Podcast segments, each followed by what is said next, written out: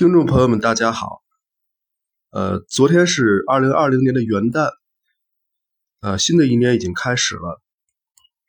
在新的一年里啊，我祝大家能够活得更加快乐，在求道的道路上能够得到更多的收获。好，我们今天接着讲古本合教版《道德经》第十八段文字的后两句话。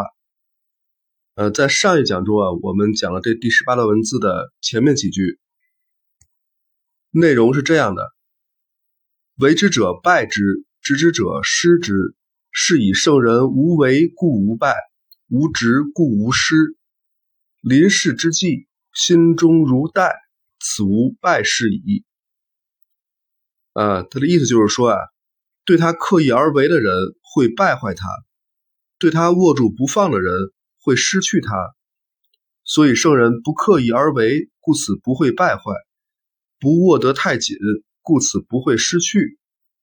处事的要领，欣然看待事情的结果，如同怠慢轻忽，则没有失败的事。这还是讲无为与无执的道理。不刻意、不强求，啊，就不会造成失败；不执着、不总想着占有，就不会失去。啊，所以老子呢总结了一个处事的要领，叫做“心中如待”，就是欣然看待事情的结果，就是不要太在意这个事情的结果，就如同怠慢轻忽一般。啊，这样的话也就不会有失败的事了。啊，这是上一讲我们所讲的内容。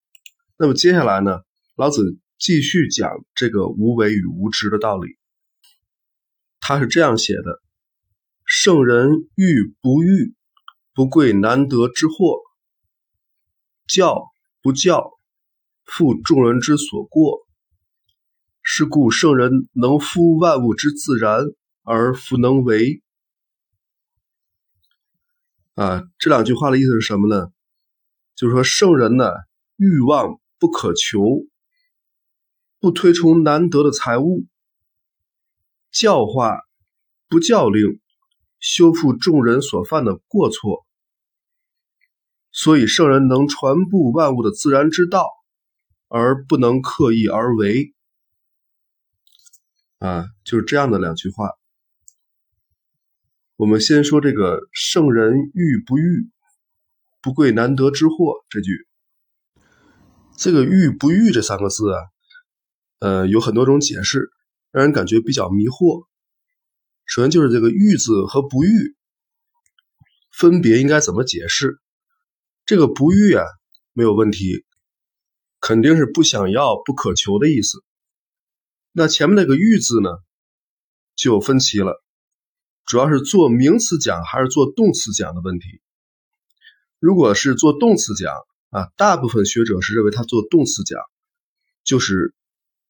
呃，想要不想要，对吧？是这么来理解，就圣人想要啊，希望不想要，不渴求，不欲求，这怎么理解呢？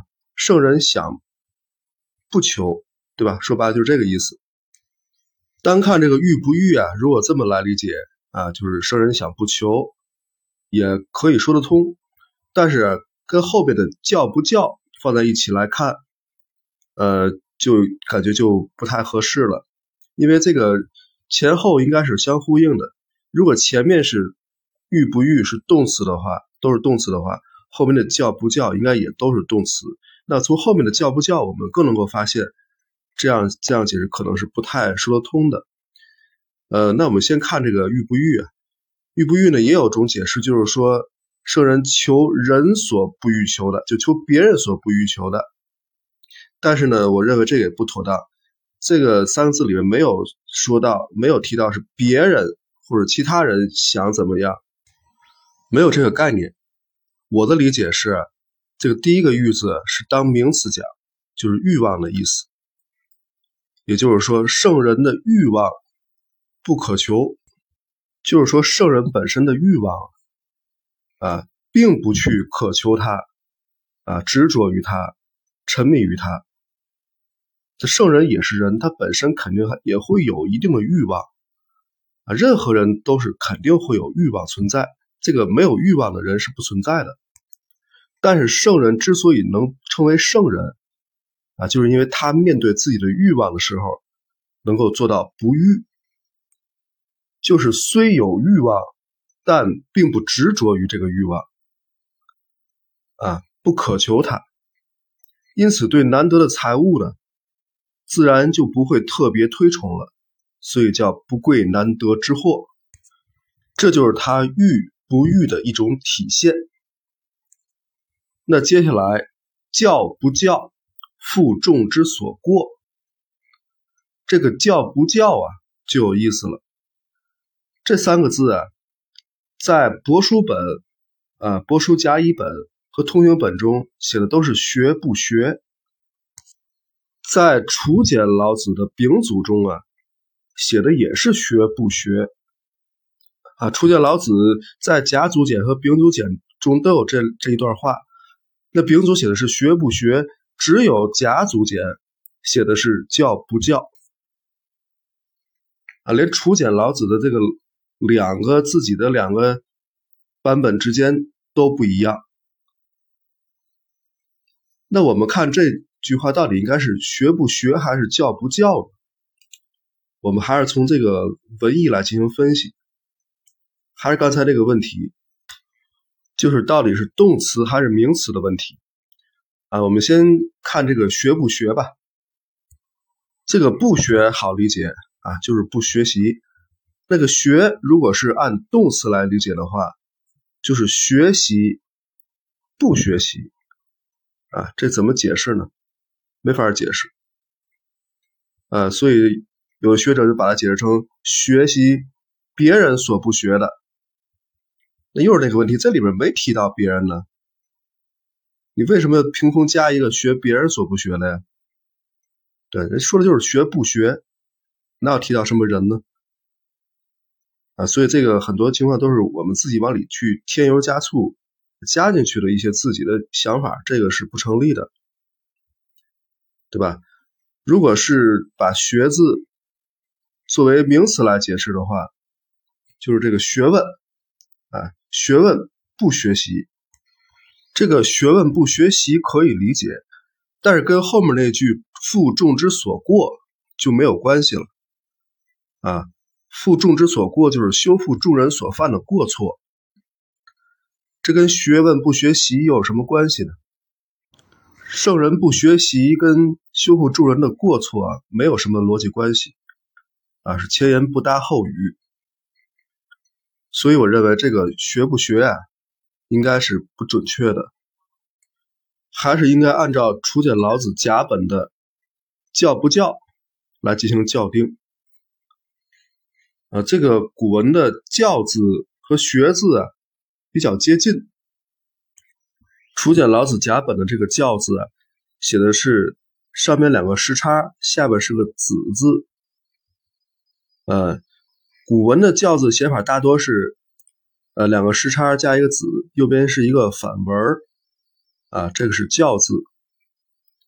呃，去掉这个反文呢，光是左半部分呢也念“教”啊，这是一体字。那“学”字呢，古文有种写法是上面一个反文，下面一个“子”。念学。啊，当然繁体字的学呢，也是两个时差，下面一个子，中间还加了一个呃凸宝盖啊，还有一个两边是各有两只手的那么一个结构，这是学的繁体字，所以它们都是比较相近的写法，所以说很有可能在抄写过程中啊，把这个教字错抄成了学字。那么这个教不教怎么解释呢？就是第一个教字是还是做名词讲，就是教化的意思啊，政教风化的意思。这个教化不教令，不去刻意的教令别人啊，教导别人怎样去做，还是不言之教的这样的一个概念。只是默默的去修复众人所犯的过错，啊，这不就是讲他以身作则、潜移默化的这么一种教育方式吗，对吧？这就是不言之教啊！我不去强制性的告诉大家该怎么去干，我只是默默的去以身作则，啊，给大家做示范。如果是这个把“教”字理解成动词的话，教导不教导啊，教令不教令啊，还是这个问题没法解释，解释不通。所以我认为这个“教不教，负众之所过”应该是正确的。圣人只是默默的修复众人所犯的过错，他以实际行动来使人们幡然醒悟。并得以悔过自新。人们在圣人的潜移默化之下，将放下对欲望的执着和对教化的滥用，从而恢复纯真的本性，重新过上淳朴自然的生活。这是一种非常理想的状态啊。那么接下来最后一句：“是故圣人能夫万物之自然，而弗能为。”这句话之中，这个“夫”字啊，是楚简老子的写法啊，就是敷衍那个“夫”的古字。那在通行本和帛书本中写的都是辅助的“辅”啊，写的是以辅万物之自然而不敢为。如果是辅助的话，就有点说不通了。你辅助万物的自然变化，不还是施加了干预吗？对吧？怎么能说不刻意而为呢？辅助本身也是一种干预呀。所以还是按照楚简本的这个写法，我们把它校定为“夫”啊，能夫万物之自然而弗能为。这个“夫”字啊，当传布、散布讲。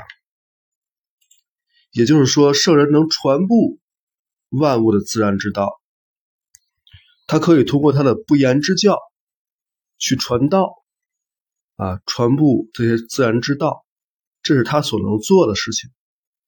而圣人不能做的，就是刻意而为，啊，不能刻意为之。圣人掌握天地万物的自然之道，于是希望大众都能知晓。他虽然行不言之教，却能广泛的传布大道，是因为道的种子一旦生根发芽，便能自然而然的传布于天下。圣人热心传道，但从不刻意而为，因为只有做到无为无执，才是真正的自然之道。否则，所传之道虽看似头头是道。实际上还是无道。好，啊，这个第十八段文字啊，我们就讲完了。我们再来复习一遍这段话：为之者败之，执之者失之。是以圣人无为，故无败；无执，故无失。临事之际，心中如待，此无败事矣。圣人欲不欲，不贵难得之货；教不教，负众之所过。是故圣人能夫万物之自然，而弗能为。好，我想再强调一下“心中如待”这四个字啊，他是告诫人们对待结果不要太在意、太强求，成败对于他来说啊，就像无所谓似的。反而能无败事矣，啊，是这样的一个概念。的确，我们在生活当中啊，更应该重视的是这个过程，啊，而不只是这个结果。过程其实比结果更重要。但是呢，并不是说这个结果不重要，所以我们就根本就不在乎它。结果不是那么重要的话，那我就随便吧。我就是吊儿郎当的，什么都不好好干，反正最后我就对这个结果欣然接受就行了呗。啊，他不是这个意思啊，不是说我对什么糟糕的结果都欣然接受就 OK 了啊，不是这样的。老子讲的是，最后还有一个此无败事矣呀。他虽然说是对结果不是那么在意，不强求，但是他最后是没有失败的事儿，他反而能成功，这是关键问题。他不是说我不好好对待这个事情，不好好干，我只是对目标和结果不那么执着。他越是不执着，反而能够。干得越好，越容易成功啊！这还是无为而无不为的这个道理啊。虽然我们说不执着于结果啊，过程比结果更重要，但是在现实生活中呢，我们还是需要有一个好的结果。比如说，我们跟客户谈生意，过程谈的一直都很好啊，客户也很满意，很愉快。但是到最后呢，没签合同，这不等于是白谈一场吗？所以我们不可能不要这个结果啊！这个心中如带啊，并不是说诚心去追求一个不好的结果，他只是说对这个结果的态度是无为和无执的，这是对无为故无败、无执故无失的一个具体运用。最终还是会引导人们走向成功，它实际上是指导人们提高幸福指数的金玉良言呢。好，今天这一讲我们就讲到这里，感谢大家的收听，我们下一讲再见。